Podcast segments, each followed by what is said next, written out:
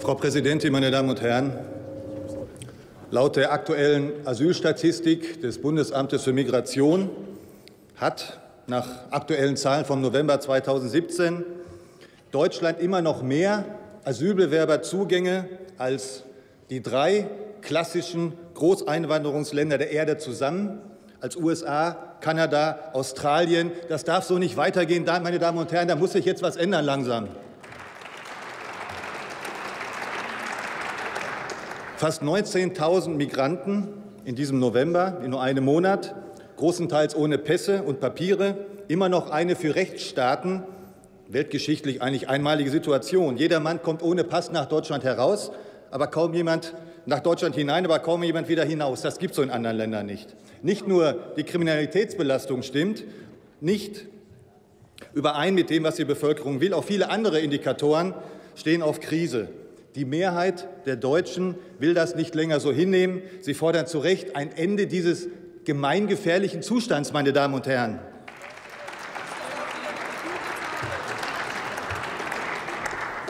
Aber von der Kanzlerin und ihrer Regierung kam nichts. Und von der neuen Regierung wird wieder nichts kommen, außer vielleicht neuen Migrantenströmen. Fokus titelte ja schon zu Recht, Merkel will Wirtschaftsflüchtlingen aus Afrika neue Wege nach Europa eröffnen. Die Kanzlerin hatte entsprechende Vorschläge über solche Kontingente ja schon gemacht. Und jetzt kommt ausgerechnet von der EU, wer hätte das gedacht, ein neuer Vorschlag, der der Realität zumindest ansatzweise ins Auge blickt.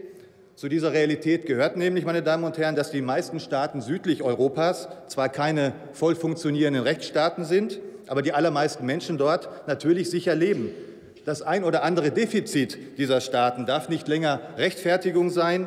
Millionen Migranten ins deutsche Sozialparadies zu schleusen, das muss aufhören, meine Damen und Herren. Und das macht der Vorschlag, der jetzt von der EU auf dem, auf dem Tisch liegt. Und dem sollten Sie zustimmen und nicht dem der Grünen und der Linken, meine Damen und Herren.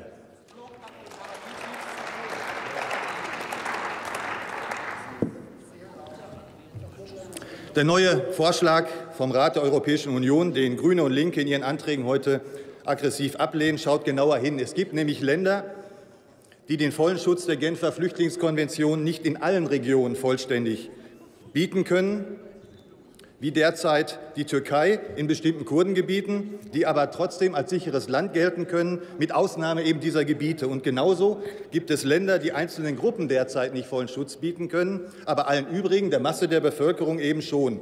Dann kann auch dieses Land als sicheres Land gelten, mit Ausnahme eben dieser bestimmten Gruppen. Beispiel ist die Türkei hier wieder, wie regional es bestimmte Probleme gibt in den, in den Kurdengebieten gibt es auch jetzt im Moment für bestimmte Regimegegner Probleme. Aber alle anderen Menschen in der Türkei können sicher dort leben.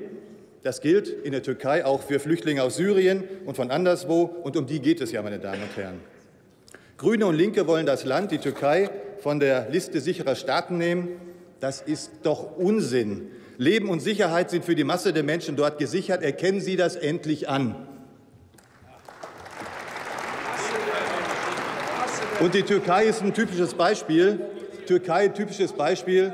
Über 30 Millionen Urlauber haben allein 2017 an türkischen Stränden ihre Seele baumeln lassen. Und die Türkei ist ja auch das Lieblingsreiseland unserer Bundestagsvizepräsidentin von den Grünen. Was für die Türkei gilt, kann sehr bald auch für Syrien und andere Länder gelten. Wir müssen die Flüchtlingspolitik gänzlich, wir müssen die Flüchtlingspolitik, das müssen Sie auch Sie von den Linken anerkennen, gänzlich modernisieren und entstauben. Sehen Sie die Realität endlich ins Auge, meine Damen und Herren.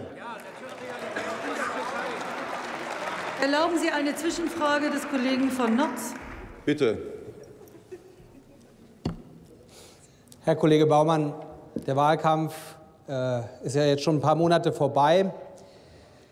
Und man fragt sich jetzt, wenn man einige Minuten Ihrer Rede zuhört, ob er wirklich für alle vorbei ist, weil Sie gerade so sachkundig auf die Türkei Bezug genommen haben.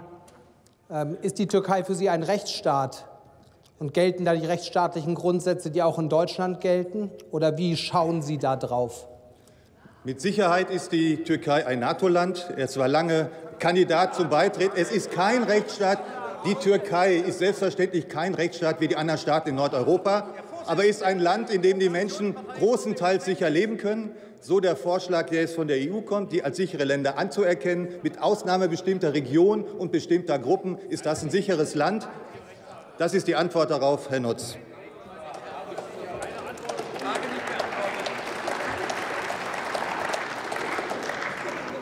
Aber ein links, die Uhr ist weitergelaufen, Frau. Ja, sie läuft jetzt auch. Die ist, na, ein linksideologisches Milieu, ewig gestriger, von Linken und Grünen bis weit in die SPD und auch die Merkel-CDU hinein, steht vernünftigen Lösen leider im Wege, wie wir gerade an der Zwischenfrage von Herrn Notz ja auch gehört haben. Bei manchen kann man schon von Einwanderungsfanatismus sprechen, meine Damen und Herren. Das darf nicht sein. Ein Milieu, das weiter offene Grenzen erzwingt, jede Abschiebung verhindern will, das vernünftige Altersfeststellung verhindern will. Da sitzen ausgewachsene Männer mit Bart und Anzug in, in einer Schulklasse von Zwölfjährigen. Das ist eine Verhöhnung des Rechtsstaates, ist eine Verhöhnung seiner Würde und Kraft. Frau Bundeskanzlerin, verehrte Abgeordnete dieses Hauses, setzen Sie endlich Zeichen flüchtlingspolitischer Vernunft. Lehnen Sie den Antrag von Grünen und Linken ab. Selbstverständlich, Herr Kollege Baumann, wurde die Redezeit angehalten während der Zwischenfrage. Wenn Sie es nicht glauben, können Sie es gerne kontrollieren. Und im Übrigen hat hier nicht die Frage eine Rolle zu spielen, wer wo in den Urlaub fährt. Dass Sie wissen, wo ich am liebsten Urlaub mache, verwundert mich sehr.